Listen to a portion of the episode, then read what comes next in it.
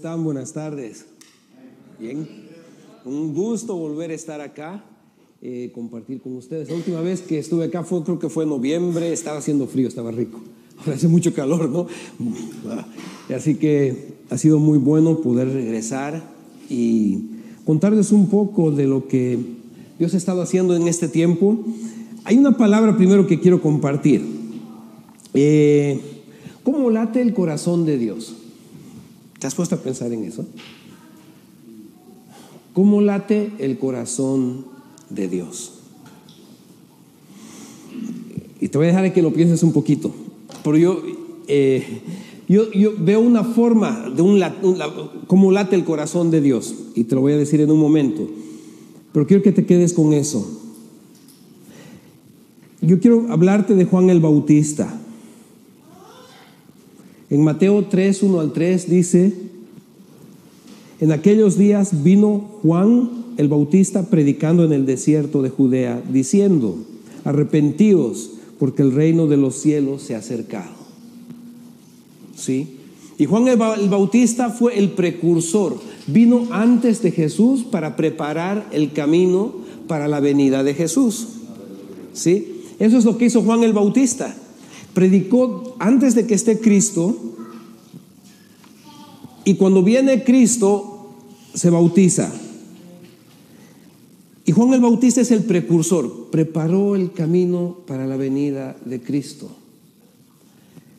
Juan el Bautista fue relevante para su tiempo y sigue siendo relevante para nuestro tiempo. Juan el Bautista eh, presentó a Cristo a su generación y a las personas de su época, aún costándole la vida. Sabemos cómo murió Juan el Bautista, ¿verdad? y la pusieron la cabeza en un y se la llevaron a, la hija de a la esposa del rey. Juan el Bautista fue relevante en su tiempo. Lo único que él vino a hacer en la tierra fue preparar el camino para Jesús. Diciendo, ni siquiera yo soy digno de atar los, ¿cómo se dice? Sus sandalias, las correas de su sandalia, ¿no? No llego ni siquiera a eso. Dándose cuenta, y la gente le preguntaba, ¿eres tú el Mesías? No, yo vengo a preparar el camino para Jesús. Él sabía a lo que había venido. Hermanos, dos mil años después, y el llamado de Juan el Bautista no ha pasado de moda, ni se ha quedado hace dos mil años atrás, y es como que no, pues Juan el Bautista preparó en su tiempo, ya una qué linda historia, murió ya. El llamado de Juan el Bautista sigue para cada uno de nosotros. Porque cada uno de nosotros hemos sido llamados a preparar el camino para la segunda venida de Jesucristo. Hablábamos en la alabanza, decían, Jesús va a venir. ¿Cuándo? No sé, pero los últimos tiempos parece que los vivimos, las cosas que están pasando. ¿Y quién va a preparar el camino para su segunda venida? Si no es su iglesia. Y no hablamos como congregación, sí, pero también como iglesia de Cristo, cada uno de nosotros.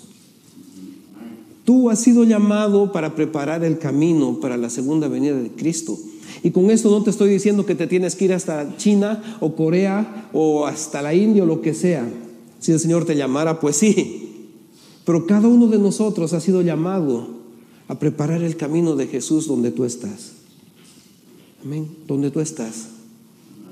Puedes llamarlo evangelismo, compartir, lo que tú quieras y las formas para preparar el camino para la venida de Jesucristo, para su segunda venida, para su novia. Le estamos preparando a Jesús una novia.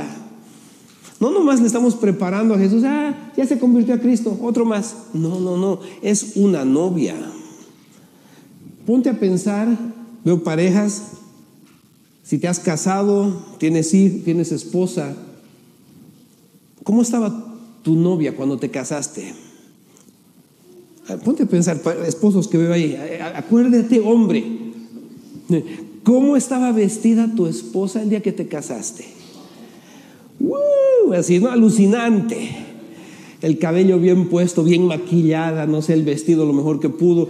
cada quien, de acuerdo a lo que uno podía, así se casaron. Tú estás preparando una novia para Jesucristo.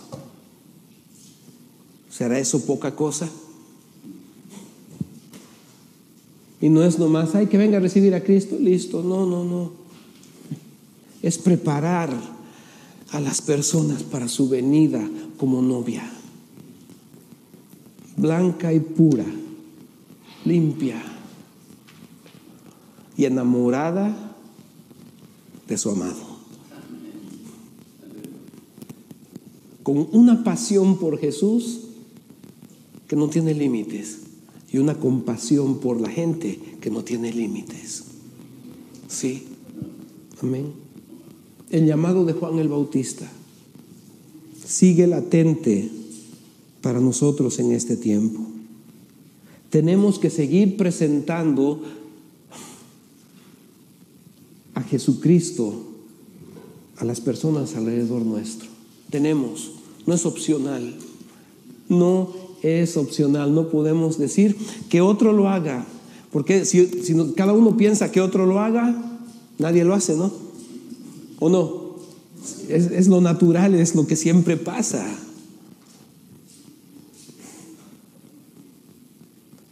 Que podamos presentar a Jesucristo, aunque nos cueste nuestra comodidad, nuestro tiempo, nuestros recursos, y si fuera hasta nuestra vida, que así sea.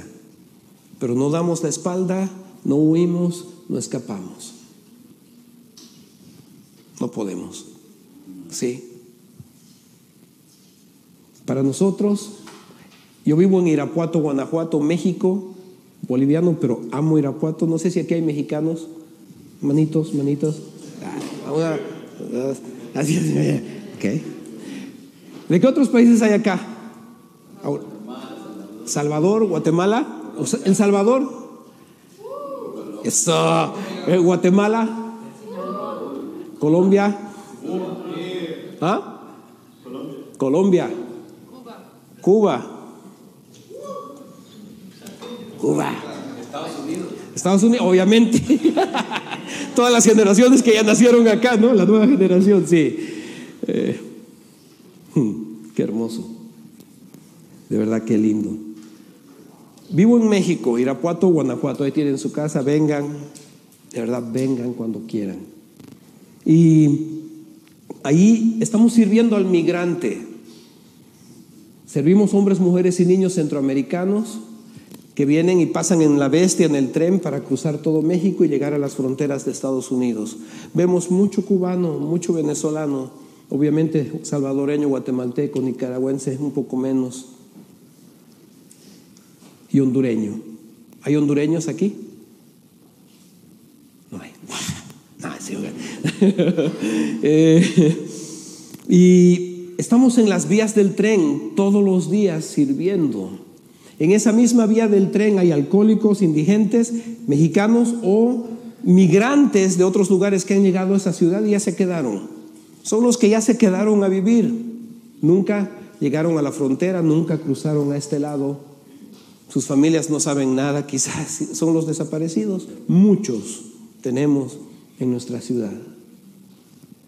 Y ahí cuidamos de las personas, les damos toda la comida que puedan comer cuando llegan, toda la comida que puedan llevar para seguir el camino. En la siguiente ciudad es Guadalajara, en el tren, que queda ocho horas en tren más o menos.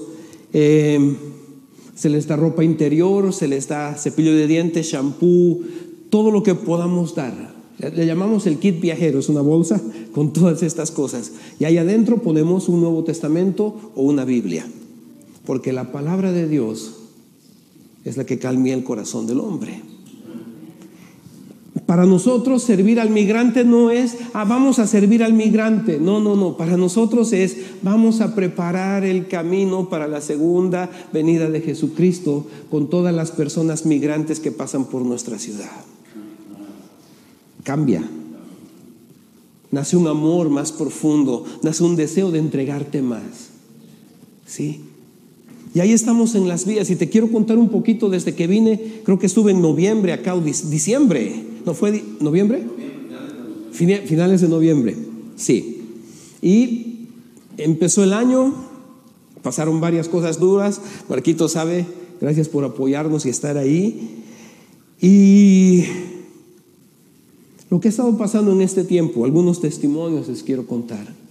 En nuestro corazón no solamente está ayudar al migrante, hay tanta persona que está viviendo en indigencia y, en abuso de sustancias, alcoholismo, drogadicción, ¿no? Ahí en las vías.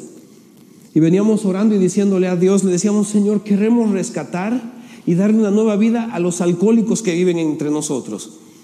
Pero no sabíamos cómo. No sabíamos qué hacer. Y de pronto nos pusimos a orar y y nos lanzamos a secuestrar, ahora lo secuestramos, nosotros, eh, bueno, suena feo, pero no de ese estilo secuestro, ¿ok? No el estilo de que vamos y pedimos dinero por ti, sino el estilo de te sacamos y te llevamos, pero vas a estar bien, ¿no? Secuestramos a uno de los hombres que estaba ahí, lo llevamos a un centro de rehabilitación, nos odió la vida, nos odiaba, nos gritaba lo peor, todo, así mal, mal. Estuvo seis meses en este centro de rehabilitación, lo visitábamos todos los días, cubríamos todas sus necesidades mientras estaba en el centro, salió hace un mes enamorado de Jesucristo, primero. Un cambio en su semblante, en su todo. Le alquilamos un cuarto en nuestra ciudad, le conseguimos trabajo y este hombre es un testimonio de que Dios puede hacer las cosas de una manera tan diferente y que Dios ama a las personas. Es, vimos eso, hicimos lo mismo. Otro hombre nos los llevamos. Este hombre es eh, salvadoreño, perdió la pierna en el tren, se quedó en Irapuato, alcohólico, muchos años viviendo en la ciudad. Para adentro nos odiaba la vida así mal, literal igual, nos insultaba. Cuando estaba en el centro de rehabilitación quería escaparse, decía, sáquenme, le decimos, no es por tu bien. Ah, duro, sí. Y quizás tú digas, pero así no se hacen las cosas. Bueno, así las hacemos nosotros. Y nos ha funcionado. Y él también salió hace unos 15 días y a él lo pusimos de, hace eh, Uber Eats. Lleva la comida, como no tiene piernita, no puede trabajar, pero le conseguimos su moto y en la motito se va a todo lado. Trabaja bien, le alquilamos su cuarto. Ha conocido a Jesucristo y está creciendo diferente. No se ha enamorado de Jesucristo como el otro, pero ahí va. Cada quien es diferente, ¿verdad? Pero Dios nos llama a preparar el camino para su segunda venida con todas las personas a nuestro alrededor, sin hacer excepción de nadie, ¿verdad? Tú has sido llamado para preparar el camino a su segunda venida, hermano, hermana. ¿Cómo lo estás haciendo? ¿Qué estás haciendo? Sé que como iglesia, me decía Marcos que salieron el sábado, ¿no? A repartir comida y aquí, ah, qué belleza, qué lindo, de verdad, qué lindo. Y que Dios multiplique todos los recursos que ustedes tengan para que puedan hacer más y en otros lugares más. No sé cómo, cómo Dios los llevará, ¿no? En enero te quiero contar de Uriel. Uriel es un niño adolescente, tiene, cumplió 14 años. Uriel, mexicano, su papá y su mamá viven en la calle. Uriel tiene eh, tres hermanos más, dos mujeres y un hombre. Uriel, desde los ocho años que consumía metanfetaminas, meth para los que de aquí, ¿no? Desde los ocho años. Este niño, una cosita así, mi dedo es más gordo, era más gordo que su cuerpo, de lo flaco que estaba. Estaba quemado acá, ya andaba volando desde los 8, de 8 a 14 años consumiendo metanfetamina. ¿Sabes lo que es eso? Sus papás no les interesaba porque sus papás lo usaban para vender la droga, vendía para ellos y para el cartel, uno de los carteles de nuestra ciudad. Y lo veíamos Uriel y decíamos, se va a morir, este niño no le debe quedar un mes más de vida. Algo nos decía, algo pasaba en nosotros que decidimos secuestrarlo. Le dijimos a su mamá, señora, ¿no quiere meter a su hijo en un centro de rehabilitación? Y la mujer, no. Le decía, señor, el señor es su hijo, se va a morir. Si usted no lo hace, yo lo hago. Lo secuestramos a Uriel y ese niñito tan chiquitito nos pateaba. ¿Qué no hacía en el auto porque quería salir?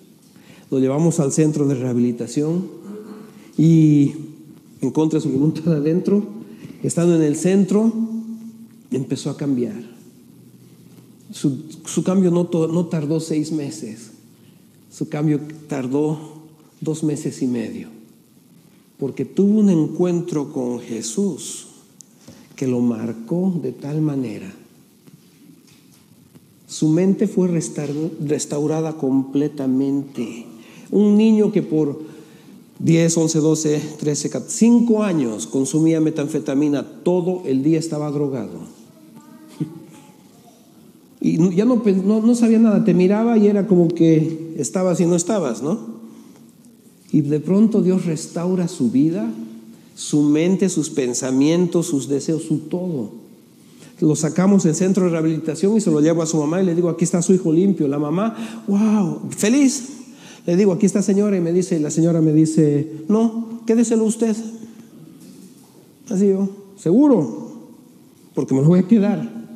Sí, sí, sí, quédeselo usted, déle usted un futuro. Yo no quiero a mi hijo. Son cosas que dices, madre, ¿qué pasó? ¿No? Entonces ahí, en, marzo de este año adopté a Uriel. Tenemos un nuevo hijo en la casa, 14 años. Nunca pensé criar un adolescente de viejo.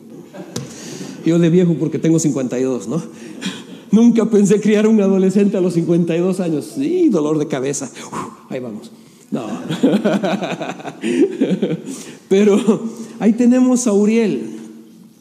Si vas a México lo vas a conocer un cambio radical por el solo deseo y hecho de querer que Uriel sea parte de la novia de Jesucristo. Que estas otras dos personas alcohólicas, indigentes, sean parte de la novia de Jesucristo. ¿Sí? No es evangelizar, no es un número más, es la novia de Jesucristo no es cuántos sándwiches y agua y todo lo que hagas que des aquí afuera. No es. Es la novia de Jesucristo que se te acerca y tú le das algo y le ayudas y le aconsejas y, lo que sea que Dios haga. No son personas, es la novia. Gente creada a la imagen de Jesucristo. ¿Sabes de los 7.8 billones de habitantes que hay en todo el mundo? Cada uno de estos 7.8 billones de habitantes han sido creados a la imagen de Jesucristo. Lo dice Génesis. No hay nadie que no haya sido creado a la imagen de Jesucristo que esté vivo como ser humano, hombre o mujer. Novia de Jesucristo. Dios quiere relación. Heme aquí, envíame a mí. Sí, Señor, Envíame al lado de mi casa o hasta donde tú quieras, pero ahí quiero estar. Quiero preparar una novia para ti, que se enamore de ti. ¿Sí? Les cuento otro testimonio. Hace, ah, salí de México hace como tres días, creo, para venir acá. Dos días antes de salir, estamos en las vías del tren y había una, una señora de Honduras con dos niños uno, su hija de 13 y el niño de 11. Y estamos en las vías y ella está esperando el tren para seguir camino hacia el norte. Y de pronto la mujer viajaba sin esposo, sin nada, ahí estaba. Le da un infarto. Se le para el corazón a la señora. Se desmaya. No, se, no solo se desmaya, le da un infarto. ahí estábamos en las vías, no sabíamos qué hacer, la alzamos. Yo no sé revivir a la gente, no sé qué hay que hacer, no tengo idea, te soy sincero, tengo que aprender. Y ahí la, subimos al auto y vamos directo al hospital. En el hospital, la persona ahí es donde nos dicen que tuvo un infarto, la reviven y le da cinco infartos más en dos días. ¿Qué haces con esos niños?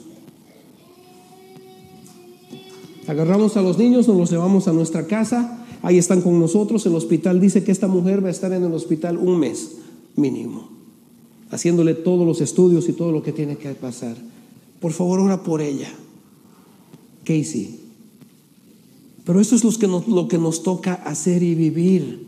Y eso también es parte de preparar el camino para la segunda venida de Jesucristo mostrar amor, misericordia y cuidado por el prójimo, sin importar nada. ¿Sí? Y algo más que te quiero contar es esto. Ese mismo día antes de venir estábamos en las vías y había un, un, un, joven, no sé si era mexicano o de otro país, pero estaba alcoholizado, borracho y drogado. Y ahí estamos hablando de Jesucristo y Él se metía y nos hacía bulla y todo. Y nos conoce y siempre nos respeta, pero ese día, ¿qué pasaría en su vida? La cosa es que le decimos a dos migrantes que estaban ahí, le decimos, ¿los pueden llevar más allá un poquito? Y sosténganlo ahí un poco hasta que se calme. Y dice, sí, nos ayudan, lo llevan allá, pero no se calmaba. Unos cinco minutos después llega una camioneta tototota. Si eres mexicano ya sabes quién llegó. ¿Sí? Agarra, llega una camioneta, se baja un hombre súper bien vestido, nomás, y todos los otros indigentes que están ahí lo miran y se le cuadran, se paran y no lo miraban a la cara, nomás ahí miraban así. Yo, yo no sé quién es ese tipo, no sabía. Se acerca donde está esta persona, el alcohólico, y le da tres golpes en la espalda, así, como para llamar su atención. Este hombre que está ahí borracho lo mira y se le fue la borrachera. Así, se le fue como si hubiera visto un fantasma. Y lo mira y le dice, Señor, le dice, y se le va a la borrachera. Le dijo, cálmate o te llevo. Así, y el otro se, calmó, se calmó y el hombre del cartel, uno de los líderes debe ser del cartel de nuestra ciudad, nos mira y nos dice, perdón hermano, continúe con lo que estaba haciendo. Nosotros, gracias.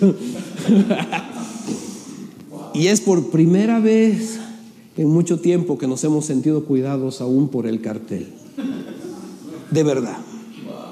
Y Dios va a usar a los que menos te imaginas para que te cuiden. ¿Sí? Irapuato, Guanajuato es la cuarta ciudad más peligrosa del mundo, no de México, del mundo, la ciudad donde estamos viviendo se pelean la plaza del cartel y no sé qué, y cada día hay 20, 25 muertos y aparecen cuerpos y no sé, de todo. ¿Qué no pasa, no? Pero ahí está el Señor diciendo, tú tranquilo, si el hombre del cartel, cuando estamos predicando, viene a ayudarnos, estás bien, tú dale. cuando te pones a preparar el segundo, el, camino para la segunda venida de Jesucristo, Dios se va a encargar de toda situación alrededor tuyo y de todas las personas. Solo tenemos que hacerlo, nada más. Amén. Hermano, hermana, el llamado de Juan el Bautista está latente sobre tu vida y sobre la mía. Tenemos que preparar el camino para la segunda venida de Jesús. Si es de aquí a 10 años o de aquí a uno o de aquí a 100, no interesa. La cosa es que tenemos que preparar su camino. Una novia, una novia, una novia. ¿Sí? Marcos hablaba de Guillermo y Anita. Te quiero contar un poco de Guillermo y Anita. Guillermo y Anita trabajamos juntos. Con ellos ya cinco años que estamos trabajando juntos. Yo no soy organización misionera ni nada, pero ellos me dijeron, tú nos podemos trabajar contigo y tú nos mandas a vivir a la China y hacemos esto juntos. Y dije, sí, vámonos. ¿Quién dijo miedo? ¿No? Y, entonces se, fueron a vivir a la China. Son mexicanos, hablan chino perfecto. Y así, Yo voy a la China cuando iba con ellos y traducen, ¿no? Cero, cero chino aquí. Y con ellos hemos trabajado en la China y en Corea del Norte. ¿Sí? No sé si sabes, pero Dios nos ha abierto las puertas en Corea del Norte, donde estamos haciendo muchas cosas, y porque esto está siendo grabado, lo que sea, no digo más. Pero hasta ahí llega. Ellos salieron de China para visitar su familia, y en eso viene la pandemia. No, en realidad los chinos los sacaron de China por la pandemia. Y ya no pudieron regresar. Y el gobierno chino les dijo, ya no les podemos dar la visa, porque la pandemia sigue en China y no, no hemos abierto el país. Entonces ahí nos pusimos a orar y hace tres meses se abrió una oportunidad. Nuestro corazón es Corea del Norte. Y Guillermo y Anita hace tres meses recibieron una invitación para irse a vivir a Corea del Sur. Tú dices, sí, a Corea del Sur, pero no es Corea del Norte, no es, cierto. Pero están yendo ahora a Corea del Sur a aprender el idioma. Han sido invitados por, un, bueno, por unos pastores, ministros allá, donde van a entrar a la universidad los dos, aprender el idioma, vivir con refugiados norcoreanos que han escapado de Corea del Norte, aprender de ellos, estar con ellos, ser parte de una iglesia norcoreana con contactos norcoreanos para un futuro. O sea, es una cosa alucinante. Y ellos eh, nuestra meta es que estén ahí unos dos años ahí en Corea del Sur y después movernos para Corea del Norte. Guillermo y Anita entraron a China con una visa de, para entrar a la universidad de estudiar chino. Estuvieron cinco años estudiando, hablan chino perfecto. Eh, y ahora se ha dado la oportunidad para que puedan estar en Corea del Sur y aprender coreano para que podamos entrar a Corea del Norte a vivir, a servir, a ser parte de una iglesia secreta. Es otra cosa. No puedo compartir mucho, Marquitos, algún rato tú les compartes, porque se está grabando, no podemos hablar muchas cosas de Corea del Norte y de los planes que hay, de las cosas que Dios nos ha hablado, pero nuestro corazón es preparar una novia de Corea del Norte para el Señor. ¿Sí? Así como hay novias y tú eres la novia de Cristo y estás aquí y le cantas en, español y Jesús te ama y te entiende. También tiene que tener una novia de Corea del Norte que le cante en coreano y lo mime a Dios y le hable a Dios en su idioma. De todas las naciones tenemos que preparar una novia. De todas. Amén. De todas. Así que, hermanos.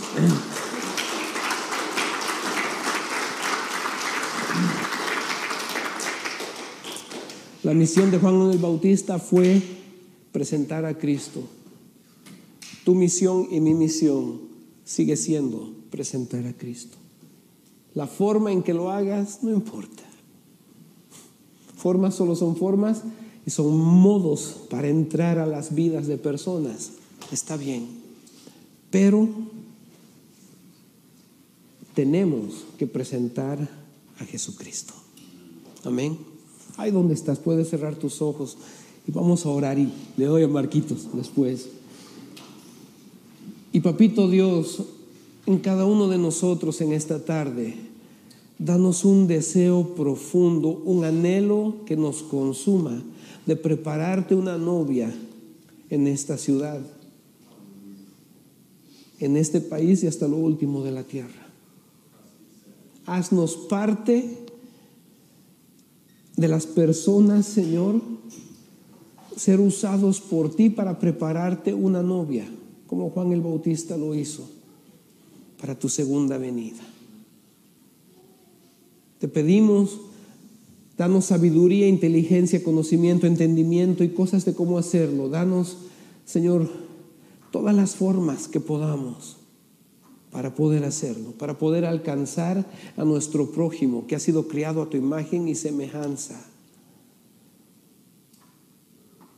para que se enamore de ti como nosotros nos podemos enamorar de ti y te conozca como nosotros te podemos conocer. En el nombre de Jesús te pedimos, Señor, enamora nuestros corazones en formas y maneras que nunca antes lo hemos visto. Y una pasión por Jesús y una compasión por la gente a otro nivel. Bendice esta congregación y cada esfuerzo y todo esfuerzo que hacen para alcanzar aquí la gente en esta ciudad. Bendícelos por la bendición que son para, nos, para nosotros en México con, con todos los migrantes, Señor, y todo lo que hacemos. La bendición que son con nosotros cuando vamos al Medio Oriente, cuando estamos en países de persecución. Papito, gracias, bendícelos y mucho. Sorpréndelos, visítalos, maravíllalos y a cada familia. Usa nuestras vidas, por favor, para preparar la novia para tu segunda venida. En el nombre de Jesús. Amén.